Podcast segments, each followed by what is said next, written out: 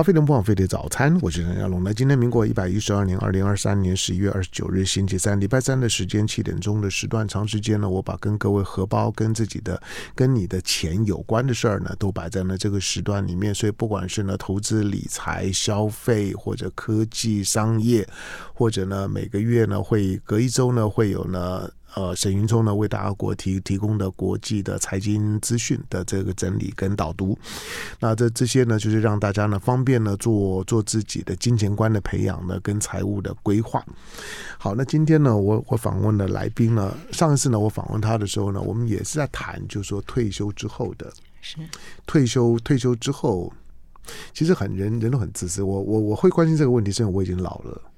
我我 每个人都需要面对这个问题。我不，我我坦白讲，十年前啊，如果是十年前，你要我去谈这个主主题，我会没有 feel 啊。是。那我我我我甚至于会不太 care 这件事事情，因为那个时候我我觉得，我觉得我还在闯。嗯。我我觉得我的 in income 一定还会再增加。我我觉得我仍然活在一个充满的斗志跟充满机会的环境里面。可是十年之后，今天的我，我承认我已经老了，所以呢，所以好，那当然跟跟家人啊等等啊，有小孩啊，然后然后看着看着自己的老老人家慢慢的都过去了之后，那就就开始会想，就是哎，那我呢？那我自己该如何自己准备自己的晚晚年？好，这个问题很严肃，因为因为它牵涉到的面向非常非常广。它毕竟是你毕生的辛苦也好，努力也好的积累，要开始如何过你人生的冬天，那能够能够在这冬天的时候呢，过着舒舒适安稳。好了，在我们现场的呢是现在是呢联合新闻网的专栏作作家呢，过去呢在媒体行业里面，哎，你在媒媒体有多久？我忘了，你上次我上次问，七十七年毕业的哦。那还是比我菜很多了。对对对对，那跟唐大哥比起来，他比我菜很多。好，那呃，联联合新闻网的专栏作作家李雪文，欢迎。呃，唐大哥好，还有各位听众大家好。好，那我为什么再访问李李雪文呢？倒不是因为他出书，而是我上次访问他的时候，我我觉得李雪文的口口条呢是清楚的，可以把一些观念呢，可以让我们的听众朋友呢听完了之后呢，可以有一个比较好的吸收。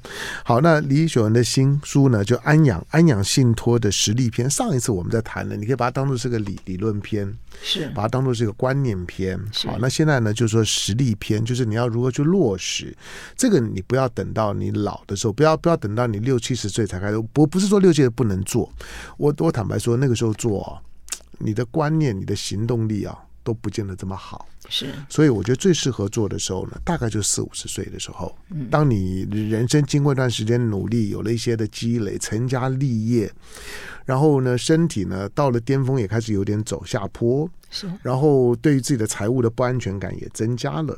同时，你要你要知道，人的预期寿命越来越长。可是。所有的职场呢，基本上设定你还是六十五岁退休。你六十岁退休之后呢，在过去我一直说过，过去你不用担心了劳保会破产。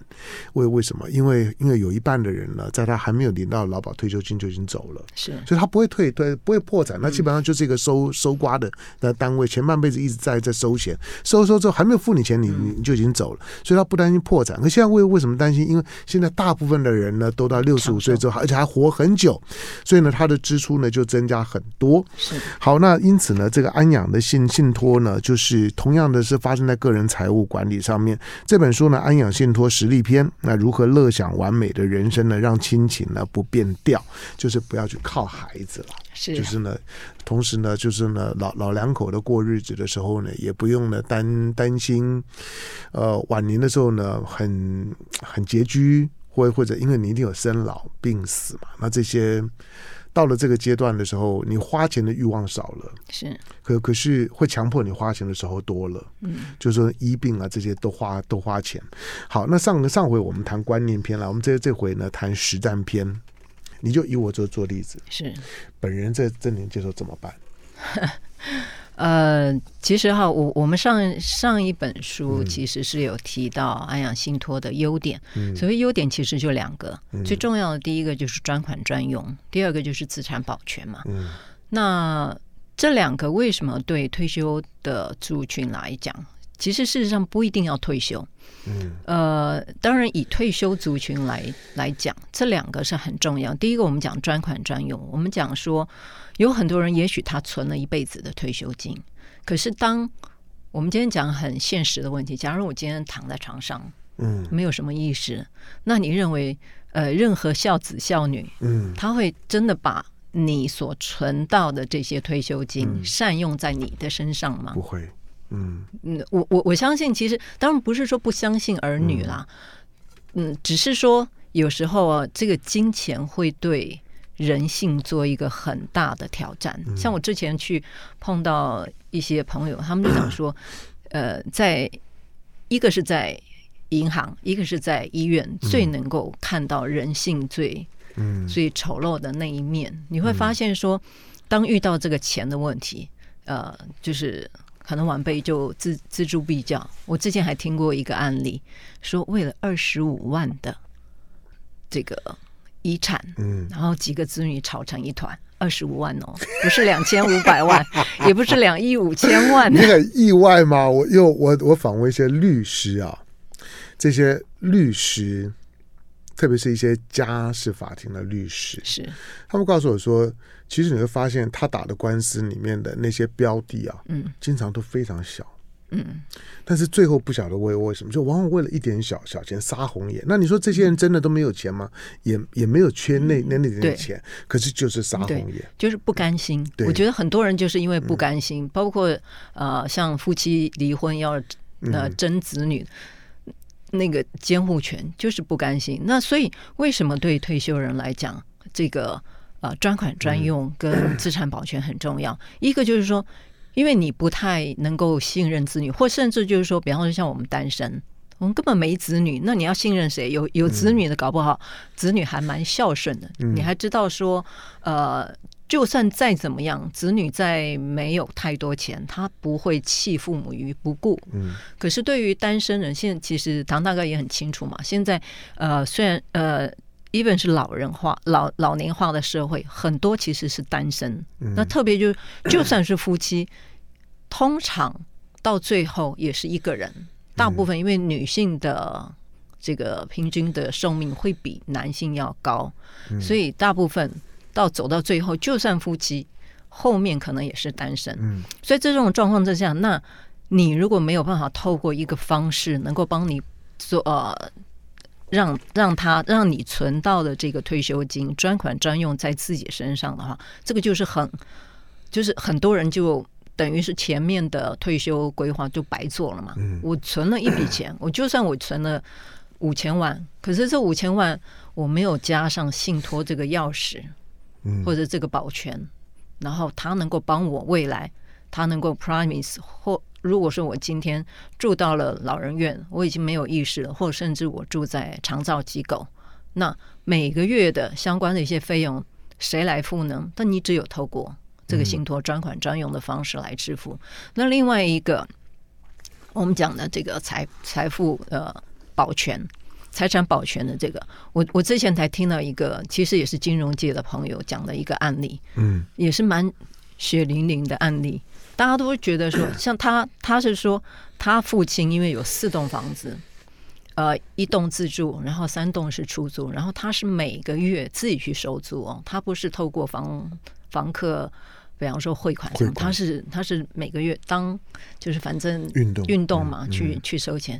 结果他说有有有有些人是一方运动，第二个就是说去看看自己的房子。对，因为你有时候光是人家会会给你，你也不知道你的房房子发生怎么样变化，而被破坏啊或者什么不晓得。嗯、所以呢，有一些的老人家不放心，他借着收租的时候看看房子，看看对，对看房客还在不在或者怎么样。嗯、那结果他说有一天呢，他妈妈就跟他讲说，他说他很怀疑他爸爸在外外面是不是有小三。嗯，因为他说很久没有拿。租金回来了，嗯，然后他们也觉得说啊，不太可能，结果、嗯、呃就这样子一段时间，当然他们也不不缺那个钱啦。然后后来隔一阵子的时候，他爸爸发生了车祸，嗯，然后车祸才发现说他爸爸其实很早就有失智症，失智了，嗯。结果他们去调那个就是所有的这个、嗯、这个就房子，因为他爸爸会去租、嗯、呃去。租房子那个地方收，然后呢去调那个监视录影带，就发现其实他爸爸都有拿到租金，嗯、可是他就被一个男的骗了。嗯，大概不知道，当然那个男的在中公园里头发现说，哎，这个老先生好像。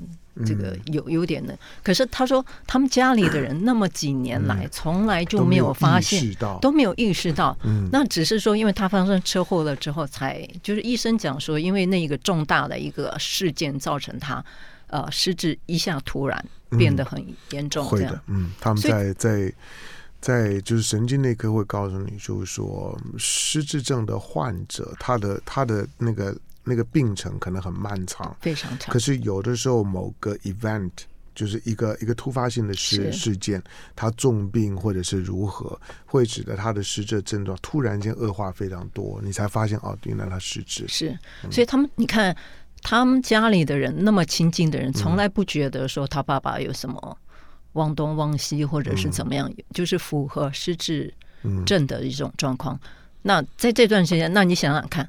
他是一个还还算有家人的一个状况，嗯、那他损失的也不过是那一些租金而已。嗯、那你想想看，如果是退休族，如果像我们刚刚讲，呃，我之前记得去采访那个相关的专科医师是说，嗯、失智症的潜伏期，当你开始认知失调，嗯、就是说呃认知功能低下的话。可能六到七年或到十年的潜伏期，嗯嗯、这段时间可能好好坏坏。那坏的时候呢？那你你对于你个人的财产的保护能力就会降低，降低对不对？嗯、那像这个是被骗，嗯，那其实有很多啊，包括你知道现在这种诈骗，嗯、专门针对老年人嘛，没错。那他们就会四处打电话，那。嗯有有时候搞不好就会碰到说这个老年人，因为他刚好可能真的是已经处于失智状况，刚好他是不好的那种状况，嗯，可能他的钱财就一下就就不见了。我们经常其实可以在媒体上看到，就是一下什么几千万，通通都不见了。你想想看，那是退休老本呢。那一旦你没有办法透过信托这样子的业务去保全你的资产的时候，你过去所累积的。不管你累积多少的退休金，可能都是没有用的。嗯，那所以这本书呢，就是我在上一本书其实有提到信托业务的观念，它的优点跟它能够达到的一些功能。嗯，那写了之后呢，就很多人就说：“那要要怎么做？”这是第一个问题嘛？嗯、对，这是第一个问题要怎么做？所以我在这本书就是会谈到一些怎么啊、呃，按一步骤去。帮自己做一个信托的规划。那当然，其实在这段的这个采访的过程当中，当然也接触到一些不管是业者或者是呃一般民众。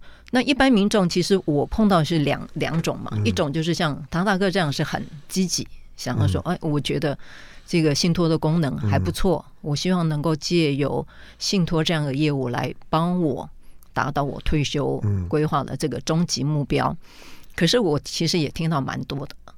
民众其实他们就觉得说，因为你知道信托，我们上次有提到信托，他会收这个信托管理费，它是按照一定的资产的比重嘛，嗯，包括呃，比方说是呃，你资产金额的这个千分之二到千分之五，或者千分之信托的额度越大，对，他的收的保管费就越大，对，金额呃金额上的是比较多，那很多人就觉得我钱放在你，嗯，我钱放在你，钱给你管。管，然后你还要抽我税？对，我放在银行定存，我还有利息，对不对？结果我其实是有利息。如果说你今天你这个钱放在这个银行的信托专户，那信托专户其实他还会帮你去分配，说做做投资，或甚至就是说至少他会帮你放定存，所以定存其实还是有利息，只是说这个信托专户他还会扣一个信托管理费。那很多人就觉得。因为像我最近在采访一些，因为你知道这个信托，除了我们我们上次有提到，就是有呃现在合法的，就是银行跟券商可以当这个受托的机构，它是所谓商事信托之外，还有所谓民事信托。你不不一定是说你这个信托受托人是一定是要银行或券商，你可以是一般个人。比方说，哎，我我信得过唐大哥，我也可以把我的受托财财产信托给嗯唐大哥。所以这个算是民事信托。我听到蛮现在据呃，一般统计大概民事信托大概占了大概所有信托业务的七成左右。为什么？就是因为嗯，大部分因为就是信任关系，嗯，所以可能就不收这个信信托管理或管理费，或者是收比较少，比银行要少。因为但是你知道吗？银行因为它是。他商业机构，他是要赚钱，对，他是要赚钱，对对，他又是成本，所以他收的比较多。那很多人就是考虑到说，啊，这个钱很少。但是我我的想法就是说，我们刚刚讲那两个功能嘛，一个是专款专用，一个是资产保全，这两个功能都是退休族最在乎的，最在乎的。可是你你你需要因为那一点点的小钱，嗯，然后冒着就是说你的资产。全部不见，嗯嗯、或甚至是说你所累积的这些退休金，未来都没有办法，百分之百用在自己身上嘛？嗯、那这个就要靠每个人去做权衡嘛。嗯、那你是要损失小钱，嗯、然后去保护你的大钱呢，嗯、还是说你要这个？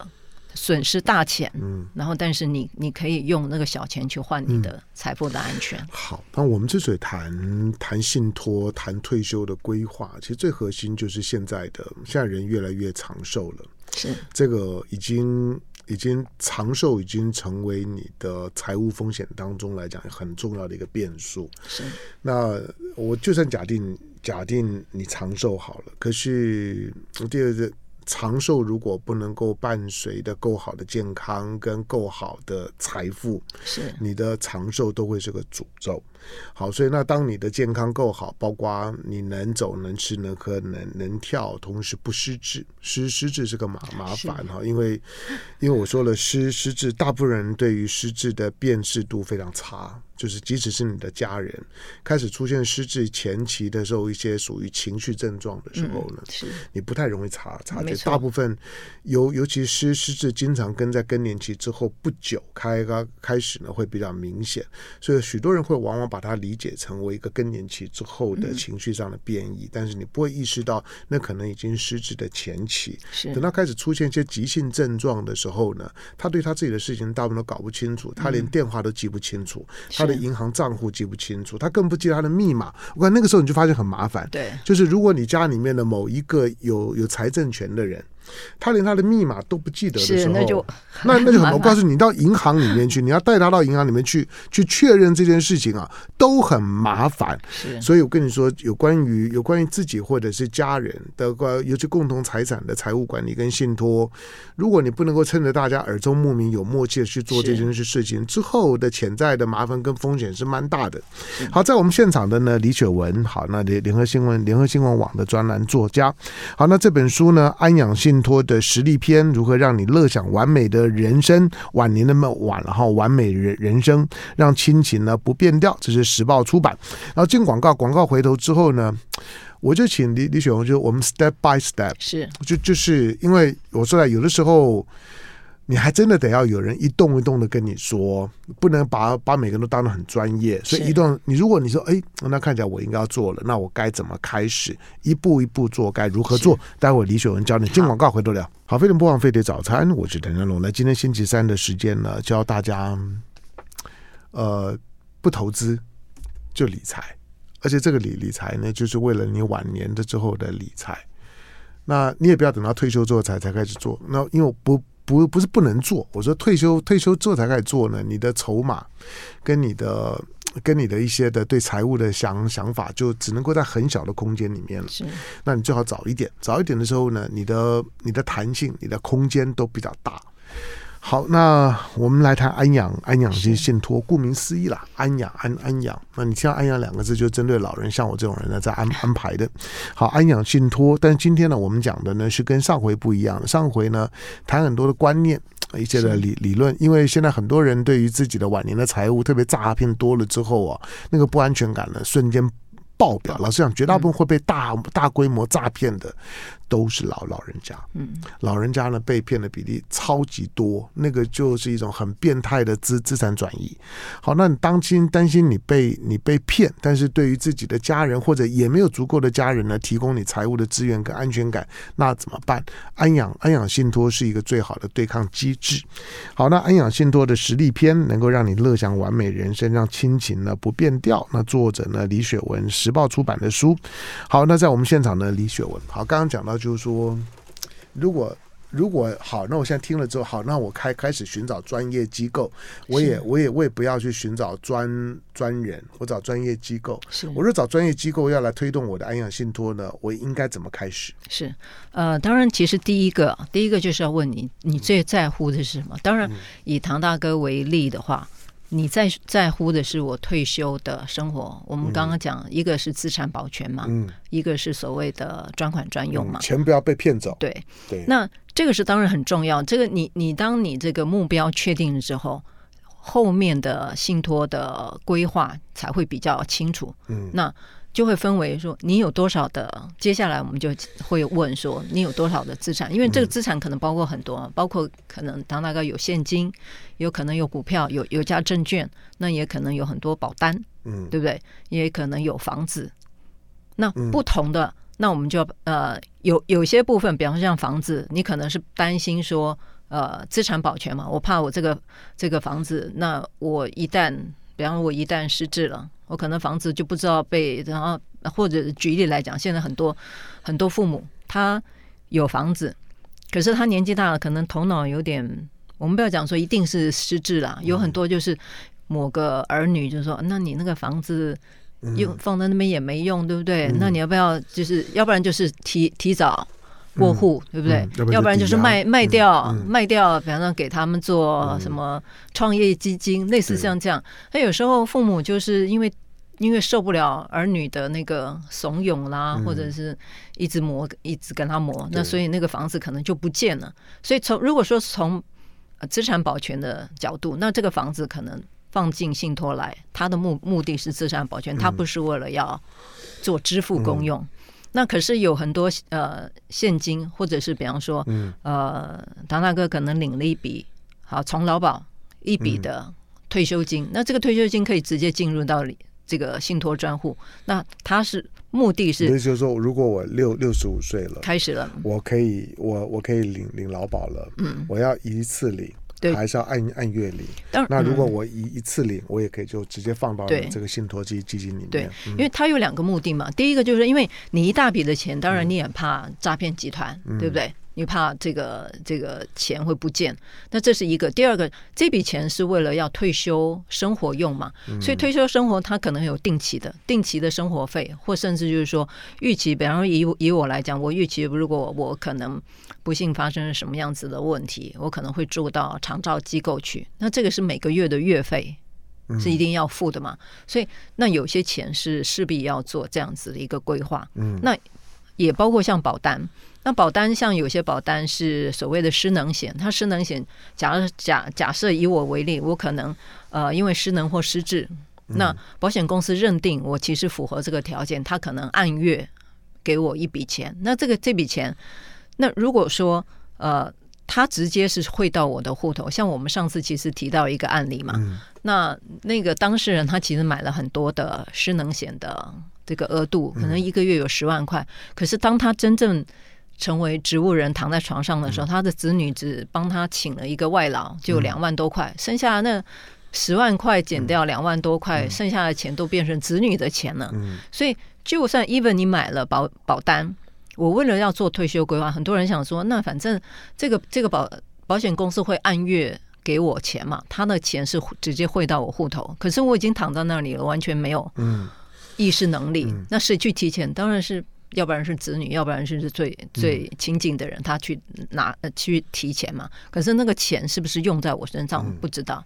可是透过这个信托，比方说，我可以指定，如果说我今天是住在这个这个长照机构，那你这个钱就直接汇到长照机构，因为不经过他人之手，这个钱就不会嗯挪被挪用。而且会比较用在你身上。那 even 就是说，你今天住在家里，就是我今天我就算失能了，我也是住在家里，那你可以透过我们现在，那我们之后我们会提到，你要去选一个信托监察人，这个信托监察人也许他就会每个月他会去看你一下，包括就是就算你今天是在所谓的长照机构，嗯，那你有没有受到好好的照顾？那他也可以看。那如果说不是很，如果没有受到很好照顾，也许他会帮你把把你换到别的长照机构去。那这样才可以确保说，你今天准备的退休金都是用在自己身上，而且是真正是用对你好的那一个部分。那我们刚刚讲说不同的资产嘛，有现金，有保单。有不动产，那不动产像很多人，其实他房子也许他是以房养老，逆向房贷贷出来的，他是每个月给你的钱，那你这个钱也可以进去，也可以变成就是未来专款专用，当做自己退休后的不管是生活费或者是长照的一些费用。嗯、那还有包括是像这个有价证券，有价证券其实也可以啊，现在很多纯股族。对不对？他每个月然后每年都有股息，嗯，那这个股这个利息发给你，他其实也可以进到这个信托专户。嗯，那等于这个信托专户就是说，你不同的资产，你有你自己要看看你有多少的不同资产。那你的用处当然就主要目目的就有两种嘛，一个就是纯资产保全的，像我们刚刚讲这个房地产纯资产保全的，我只是不希望呃。在我这个意识不清的时候，这个房子被人家卖掉，搞不好我连住的地方都没有。嗯，那其他剩下来的那些，那我们就一一检视。那这些钱哪些是当做呃，比方说是这个住院这个健康相关的医疗的费、嗯、这个费用来源，或甚至就是说我们今天是住长照机构的这个这个费用的来源，去把它做一个分做一个分配。那接下来当然就就看说，很多人就是盘点了一下钱，有有些钱说实在，像我们在做一些采访的时候，也会发现有些父母，因为你知道，呃，比较年纪大一点的，也许他早年没有存那么多的钱，那没有存那么多钱的状况之下，那可是他有子女，那子女如果说很孝顺的时候，其实他可以用子女的方式帮父母去成立信托。我们刚刚讲的就是说，如果我今天是为我自己成立信托的话，那就是自益型的嘛。我自己有财产，然后我为我自己的退休生活做规划，那就是自益信托。可是如果假如说我没有钱，可是我的子女还算有钱，那子女比方说呃两三个，他各自出一点钱，然后帮我来做退休规划的这个养老，那这样子的话就变成了他益嘛，因为这个委托人是子女，有钱在。子女嘛，那当然也也许就是说，子女他可以，呃，就是说以赠与的方式赠与给父母，由父母来成立自益信托也可以。那但这个就是要看说你这个钱到底是在谁身上。那可是不管怎么样，就是说，就算他意信托，或甚至就是说子女把钱呃赠与给父母，这个都会有赠与税的问题，这个是必须要考量。那如果说是你自己的钱，当然就没有赠与税的这个考量的问题。那接下来当然。我们刚刚讲的说很重要，就是你要找一个信托监察人。很多人想说啊，我反正我现在头脑还清楚，对不对？我成立一个信托，呃，到时候发生的事情，反正这个受托人他一定会照着这个信信托这个契约条款来做给付嘛。可是他很很多就忘记了，呃，这个信托监察人很大的一个功用就是，你当你这个人发生了一一些。任何问题的时候，银行其实不一定知道。嗯，比方说，我今天是单身，我今天如果发生了什么问题，银行也不知道说什么时候要付开始付钱呢？那这个信托监察人，其实你就可以赋赋予他一些功能，还有包括就是说，这个银行是不是他在任何的给付上头，是不是有就是符合这个信托契约条款的约定？那这个信托监察人也是。呃，也是做这样子的一个监察的一个责任。你的你的财务的看护，对，嗯，所以这个人其实也蛮重要的，因为他必须设立之后，嗯，他等于是可以帮助当事人，或者是我们讲这个受益人，这个信托的受益人，他希望或者是他担心的这个问题，呃，不会发生。包括像我们刚刚讲。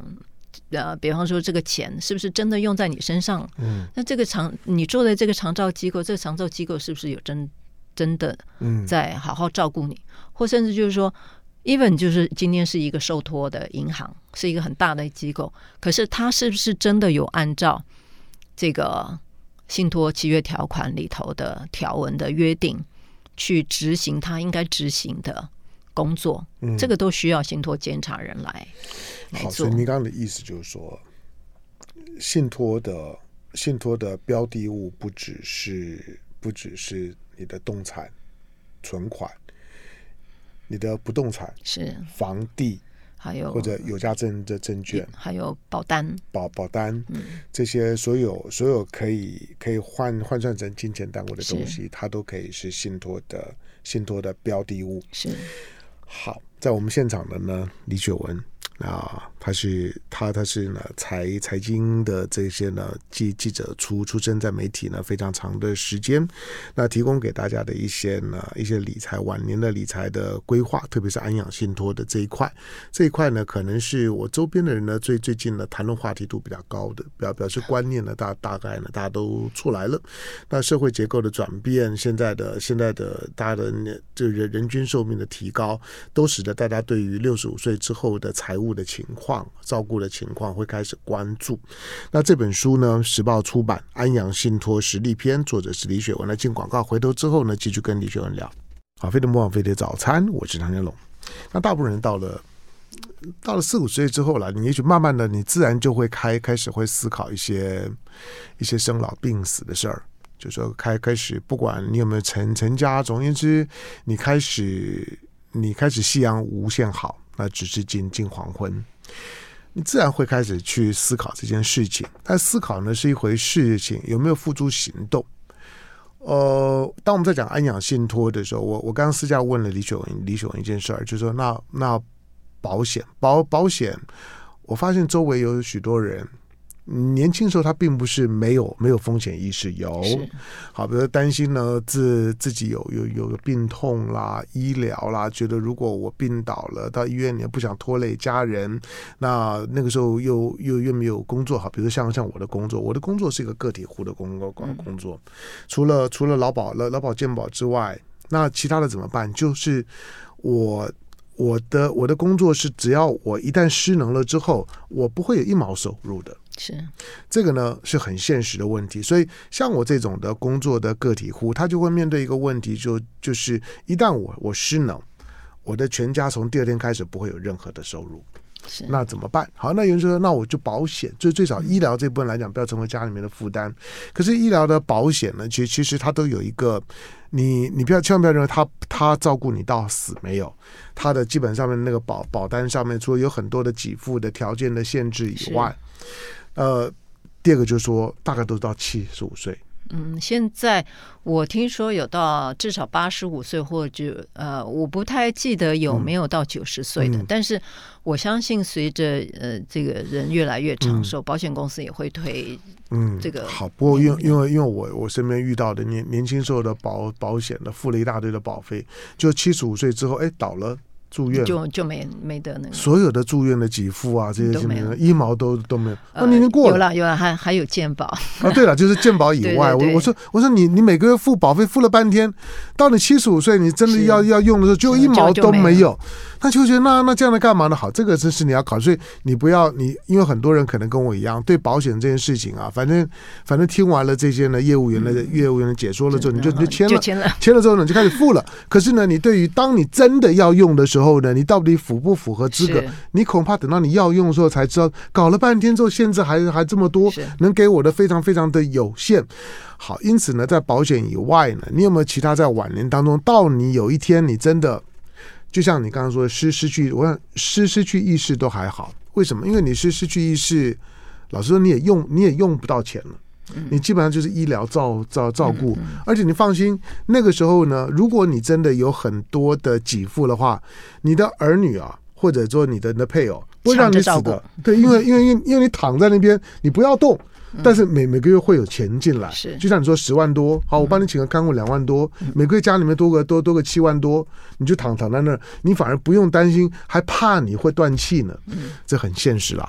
好，不过呢，就要从个人的角度来讲，无非就是说，当我自己又有意意识，然后我还有生活上面的基本需要的时候，甚至于我可能还有社交应酬的时候，是。我的我的我的生活到底有没有足够的足够的可以提供我维持我生活品质的，那才是真正要严严肃对待。就是我没有失智，我没有失能，我还要有日常的生活，我甚至还有社交，我甚至还有旅游，我我每个月可能还要个几万块块钱才能够满足我生活的基本的需要。这个钱从哪里来？安阳就要就要扮演角色了。呃，这个其实也也感谢唐大哥给我这个机会啊。我想说，呃，澄清一下，因为其实我过去也很多人问这个问题，嗯、他认为说，哎，你既然讲这个安养信托这么好，嗯、好像好像是退休族的一个一个万灵丹，万灵丹。嗯、可是我我在想说，我们刚刚讲啊，这个信托两个功能嘛，嗯、一个专款专用，一个是资产保全。嗯、可是它没有，它没有一个功能是。帮你赚最多退休金，对。可是我发现很多人，他不帮你，呃，当然不能说不帮你小投资了，就你可以借由投资，但是我们想说，因为年纪大了，他就算你你今天请任何的这个什么呃所谓的投资理财专家帮你操盘，他也不可能，他也不可能用很太过积极的手法帮你操作，低风险，对低风险。所以它不是资资产没有增加，只是说你不要期望他的钱会大幅的增加。也就是说，当你一个月，如果你你计算了之后，你每个月啊，我的生活费加上其他的一些。一些费用加起来一个月要十万块的话，你不要。但是你只你的钱只够五万块的话，对不起，信托没有办办法帮你达到这个目的。它也只是每个月按照你现有，比方说你的所有资产，他帮你算了算一算你的这个，比方说呃，到你九十岁，举例来讲，可能到你九十岁之前，可能每个月可以专款专用付给你五万块。但是你现在希望说十万块，然后可能搞不好我还会活到一百，嗯，或者是一百一十岁的时候，对不起，那个信托没有办法帮你付到说每个月十万块。我我想就是说，其实也趁这个机会跟一般大众去澄清，这样就是说你不要期望说信托能够帮你解决退休金不够的问题，它只能帮你解决。让你的退休金不会太快一下子，因为被骗，或者是说你的钱不知道用到哪里去，然后那个钱一下子就是你信托你信托多少，然后算一算之后呢，大概可以撑多多少年？按按按照你每个月的每个月的开支用用度，你可以你可以你可以能使用多多少钱？时间到了就没有了。是，那等于就是说，你可以把这个信托的账户想想象成想象成一个。公正、客观、值得信赖的一个账房，嗯嗯、这个账房不会因为呃有人去，比方说举例，因为你知道现在老人家、嗯、不，我们现在讲说很多退休族，因为没事情，呃，就是退休了没事做，嗯、可能就去投资啊。嗯、今天听到了一个名牌，一个名牌，就想说啊，我就把钱提出来去。嗯、那你只是想，你只要想说，信托专户其实它就是一个呃可靠的账房。当你说我要去。提，比方说呃两百万去去投去做投资的时候，这账房就跟你讲，对不起啊，因为您当初跟我交代的这个呃这个付钱的这个项目当中没有包括要要去投投资，只是负责每个月，比方说给你十万块，每个月要给你，比方或者是每年你生日的时候给你生日礼金，或者是每年每年招待呃，比方说每年去国外旅游。一次，比方说这个金额，比方说是十万块以内的，我都可以付。除此之外，对不起，这个账房讲说我就不能付。所以从这样子一个角度来看，信托是一个很可靠的一个账房。嗯，那你你有多少钱，你的资产、你的退休金，你就交给他，你可以放心说，这个账房不会把这个钱给侵占掉，也不会乱给钱。对，也不会乱给钱，也不会乱用钱。对，嗯。